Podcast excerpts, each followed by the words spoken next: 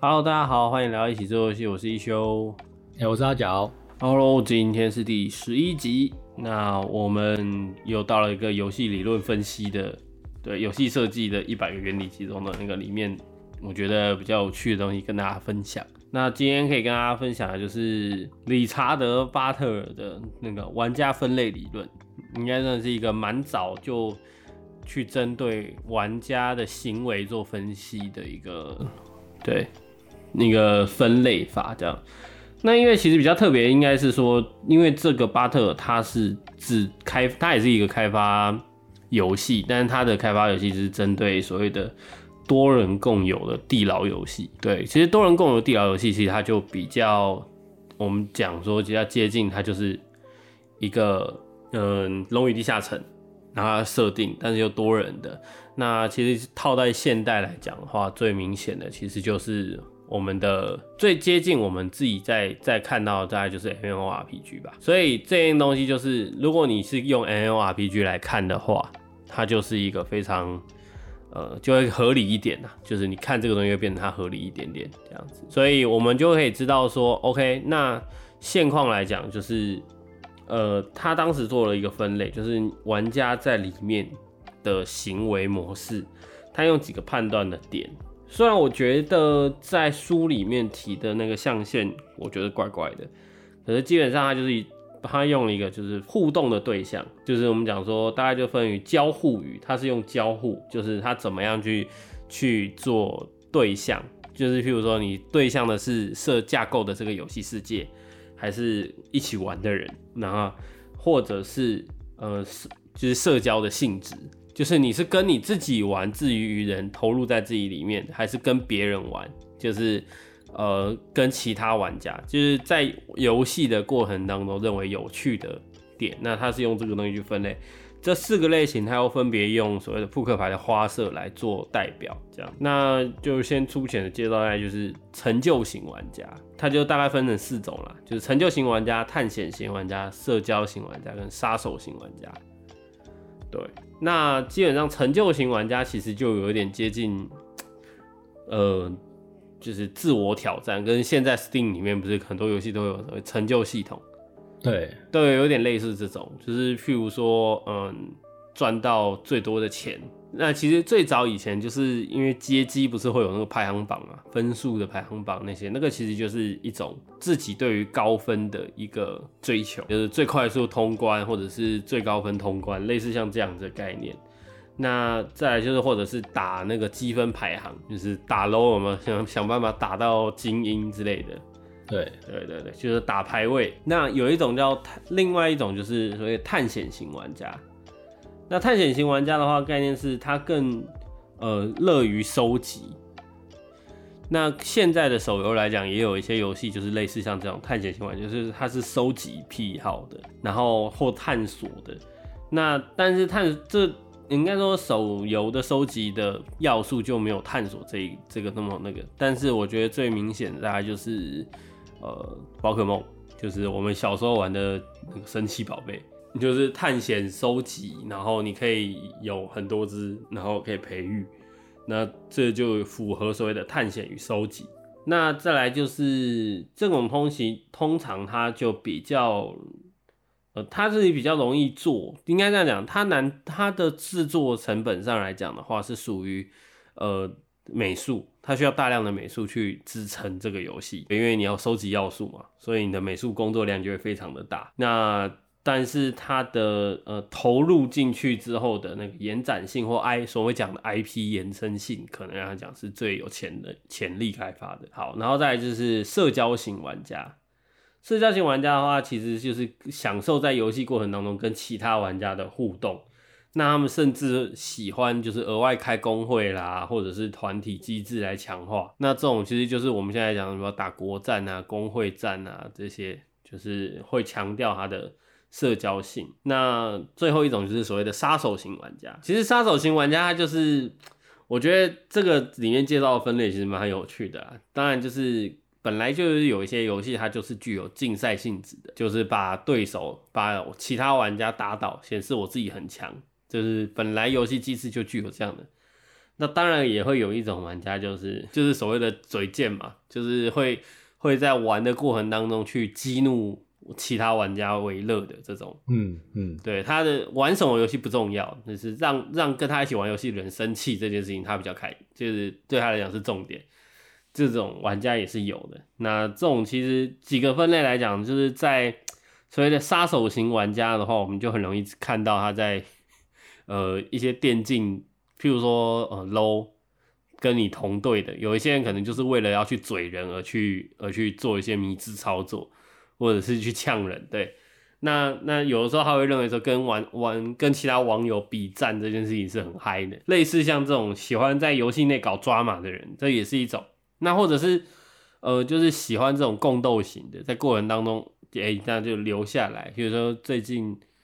呃，就是新，哎，不能讲新的啦，就是吃鸡嘛。那就是 B R 玩法的话，就是这样子的玩法也是符合所谓的杀手型玩家他们会喜欢的游戏。但他应该说，现在我们看的游戏，因为这个这个巴特尔的玩家分类理论，它是一九九六年提出来的。但是现在来看的话，其实你会看到很多游戏里面是，其实就是要把你要想办法把这四种玩家摆进你的游戏里面，在开发的过程当中，就是怎么样去去符合。那或者是我们也可以用这个分类来去判断说哪些游戏它符合这种吸引人的呃特质，它在哪些地方去去吸引这些玩家。譬如说，嗯，当然举例可以讲，最近比较红的就是魔力诶。怪物猎人，嗯，对，就魔猎的部分的话，它就有，就是它就包含了各种魔物嘛，那你当然就会有探险跟呃，就是收集，就是你的装备，对，打桩嘛，那可以连线，对，面对面连线，符合所谓的社交型。那再来，其实就是它比较还有就是成就型嘛，就比如说你要在什么样的时间内，或者你自己想办法达到。这些就是会符合前三种，那第四种可能杀手型它就没有那么强烈的放在这里面，可能更强调所谓的合作。那如果是嗯我们讲 PUBG 就是吃鸡游戏的话，它可能更多就是它的他其实是同时兼具社交跟杀手了。嗯，可能社交的部分就是在于说，哎，你还是可以分队，你可以除了个人之外，你也可以组队去挑战。但在过程当中，你可能就会拥有社交的性质在，可能就是两三个、四五个人。那呃，我记得 PUBG 是三人一队嘛。那如果是 low 的话，是五人一队。那你可以跟你的队友之间是进行所谓的社交型的乐趣。那你也可以就是跟对呃其他团队去做竞争，就是。享受杀手的部分，那当然也会有些人喜欢在 PUBG 里面，就是达到成就是我可能一枪不打，然后我就想办法过关嘛。嗯，也是有。对，或者是我在里面就是目标是凑满局装。对，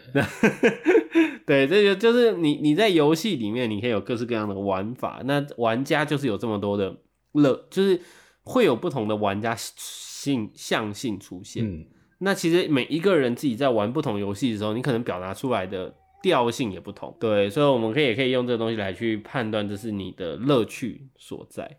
这样子就是在玩的时候的乐趣。那我自己其实比较对他这个体验的规划比较有一些小意见，应该是说它的象限分布吧。